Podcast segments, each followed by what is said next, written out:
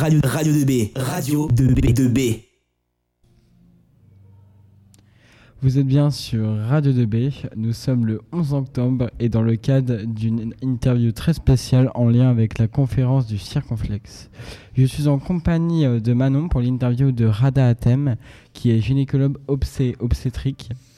Euh, dans le cadre d'une conférence euh, circonflexe. le thème de ces conférences est l'avortement, un droit en danger.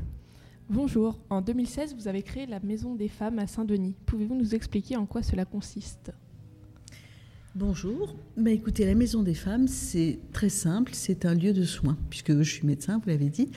Et hum, ce qui m'a intéressé, c'est que les femmes ont beaucoup de moments où elles doivent faire appel à la médecine, quand elles veulent un enfant, quand elles accouchent, quand elles ont des cancers ou autres. Et il y avait un moment où elles ne faisaient pas très clairement appel à nous, c'est les moments où elles subissaient de la violence. Or, on sait aujourd'hui que la violence abîme la santé et que c'était tout à fait indiqué qu'une équipe de médecins, de, sages-femmes, de psychologues puisse s'en occuper. Donc on a créé cette structure et on accueille des femmes euh, qui ont des problèmes de violence ou des situations de vulnérabilité et notamment les besoins d'avortement, par exemple, font partie des situations que nous prenons en charge. On prend aussi en charge toutes les violences euh, conjugales, les violences euh, dans la famille, les violences avec les petits copains, les violences de l'enfance et on prend aussi en charge l'excision, les mutilations sexuelles. Hum, en tant que gynécologue et femme, euh, quel effet vous, fait euh, que le droit à l'avortement soit en danger? Je pense que je devrais même raisonner en tant que citoyenne, parce que un droit comme ça qui serait menacé, c'est un problème pas seulement pour les femmes, c'est un problème pour les hommes, parce que n'oublions jamais qu'un enfant, ça se fait à deux et que la charge à la fois de la contraception, donc de ne pas tomber enceinte ou d'élever un enfant, devrait théoriquement reposer sur un couple. Et si on laisse les femmes seules avec cette problématique et ces décisions, eh bien, la situation de la société ne va pas s'arranger.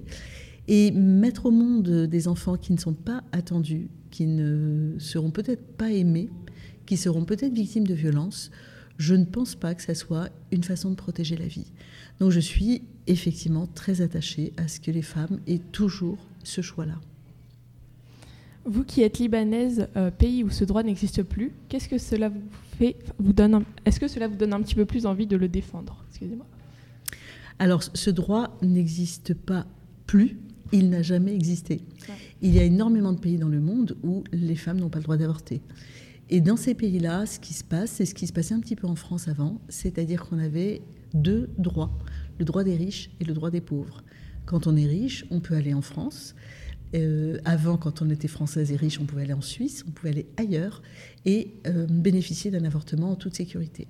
Aujourd'hui, quand on est pauvre, dans un pays où on n'a pas le droit d'avorter, eh bien on meurt parce qu'on a recours à un avortement illégal, clandestin, dans de mauvaises conditions. Et je suis absolument acharnée à ce que toutes les femmes de tous les pays du monde puissent bénéficier d'un avortement en toute sécurité. Et pensez-vous que la situation de ce droit aux États-Unis va s'étendre en France et pourrait-il possiblement être supprimé? Je, n'ai pas le fantasme de, de, la suppression totale de ce droit en France parce que aux États-Unis, il y a des, des États et chaque État a sa philosophie et sa, euh, presque ses, ses propres droits. En France, nous sommes une société plus homogène. Et puis, nous sommes une société aussi de, liberté, de conscience. Euh, j'imagine qu'on vous apprend les lumières et, tout, ce cheminement qui aboutit à hum, ce que nous sommes aujourd'hui. Et je n'imagine pas qu'on puisse décréter comme ça que c'est fini, l'avortement est interdit. Je suis certaine que les femmes descendront dans la rue. Et vous avez vu en Amérique du Sud, plusieurs pays, se sont ralliés à l'avortement euh, autorisé par la pression des femmes dans la rue. Donc, quelles sont selon vous les solutions d'État pour protéger ce droit? Devrions-nous l'inscrire dans la Constitution comme le voudrait notre président? Je crains que l'inscription dans, la Constitution ne soit euh, quelque chose de, de l'ordre de la communication pour euh, montrer que oui, oui, oui, bien sûr, je, je suis concernée, je m'intéresse et je vais vous aider.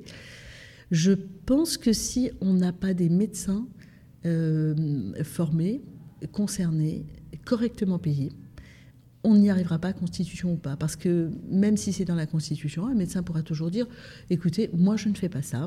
Ma conscience, ma religion, ma morale, je ne fais pas ça. Et si personne ne fait ça, on va se retrouver comme en Italie, où c'est légal, mais les femmes se galèrent pour trouver des médecins qui veulent bien le faire. Donc vous pensez que c'est plus une question de disponibilité qu'une question de loi du coup? Il faut la loi. On, Oui, ne peut pas, évidemment. on ne peut pas faire des avortements clandestins. Après, il faut que cette loi puisse euh, s'appliquer. Et donc, il faut des gens, il faut des structures, il faut des moyens. Et, et c'est là où ça pêche un peu en ce moment. Quel est le rôle des hommes du coup dans, le, dans la décision de l'avortement, selon vous? C'est une question d'intimité dans le couple. C'est-à-dire que si, imaginons que nous soyons dans la situation d'un couple qui va bien, qui, qui est en, en démocratie, on partage, on échange, on prend les décisions ensemble, eh bien, lorsque la femme est enceinte, c'est important que le couple soit d'accord pour que cet enfant vienne au monde et s'engage à l'élever du mieux possible. Si l'un des deux n'est pas d'accord, je pense qu'on ne peut pas obliger l'autre à prendre cette décision tout seul. Et comme ça se passe dans le corps de la femme, si la femme n'est pas d'accord, même si l'homme meurt d'envie d'avoir un enfant, malheureusement, il ne peut pas imposer à sa compagne de vivre une grossesse. Une grossesse, n'est pas complètement neutre, ça n'est pas complètement dénué de risques. Et puis après, un enfant, on en prend pour 50 ans. Et euh, pour vous, euh, la question de l'avortement en France est plutôt sur une pente ascendante ou descendante? Je pense qu'on est sur une pente assez stable. Les derniers chiffres euh, montrent qu'on a fait peut-être euh, 15 000, je crois, avortements cette année de plus que l'an dernier, mais on en avait fait moins pendant le Covid, peut-être parce que les gens se rencontraient moins et qu'il y avait moins de grossesses. Ce qui est problématique aujourd'hui, c'est la contraception. Il y a beaucoup de jeunes, de jeunes femmes qui, par exemple, trouvent que la pilule, c'est des hormones, c'est dangereux, c'est pas bien, et qui ne prennent pas la pilule. Et je pense qu'il y a un peu plus de grossesses non désirées. Euh, mais on n'a pas vu à aucun moment, ce qui est intéressant avec l'avortement, c'est que lorsque la loi a été promulguée et lorsque la contraception est arrivée, on s'est dit, oh, bah, il n'y aura plus d'avortement puisque les femmes ont accès à la contraception. Et l'expérience montre que ben, 50 ans après, on a à peu près autant d'avortements. Parce qu'il y a plein de situations où on a un projet de bébé et puis ça change, notamment quand il y a de la violence dans le couple, et d'autres moments où eh bien, euh, on, a, on a eu envie d'essayer, de se prouver qu'on était fertile, et en fait on ne voulait pas être enceinte. Et donc il y a plein de situations où on aura toujours besoin d'avorter. D'un point de vue moral, que pensez-vous des décisions de prolonger la possibilité d'avortement? Alors, je suis assez favorable à l'augmentation des délais pour la simple et unique raison que ça concerne très très peu de personnes. Aucune femme ne va se dire tiens, je suis enceinte et j'ai la possibilité d'avorter à 8 mois, donc je vais attendre 8 mois. Quand on est enceinte on a, et qu'on ne veut pas, on n'a qu'une idée, c'est d'avorter le plus vite possible. Et la plupart des avortements ont lieu très très tôt. Après, il y a des femmes pour lesquelles il y a eu des obstacles. Par exemple, je prends une gamine de 15 ans, ses parents ne savent même pas qu'elle a des rapports sexuels. Comment voulez-vous qu'elle aille dire à sa mère je suis enceinte? Donc cette gamine, qu'est-ce qu'elle va faire? Elle va faire l'autruche. Elle va se mettre dans son lit et elle va se dire il va se passer un truc, ça va s'arranger. Et elle arrive à 4 mois, 5 mois, sa mère lui dit dis donc, t'as pris des seins toi ma chérie, t'as un peu de ventre. Et là, évidemment, il va bien falloir faire quelque chose.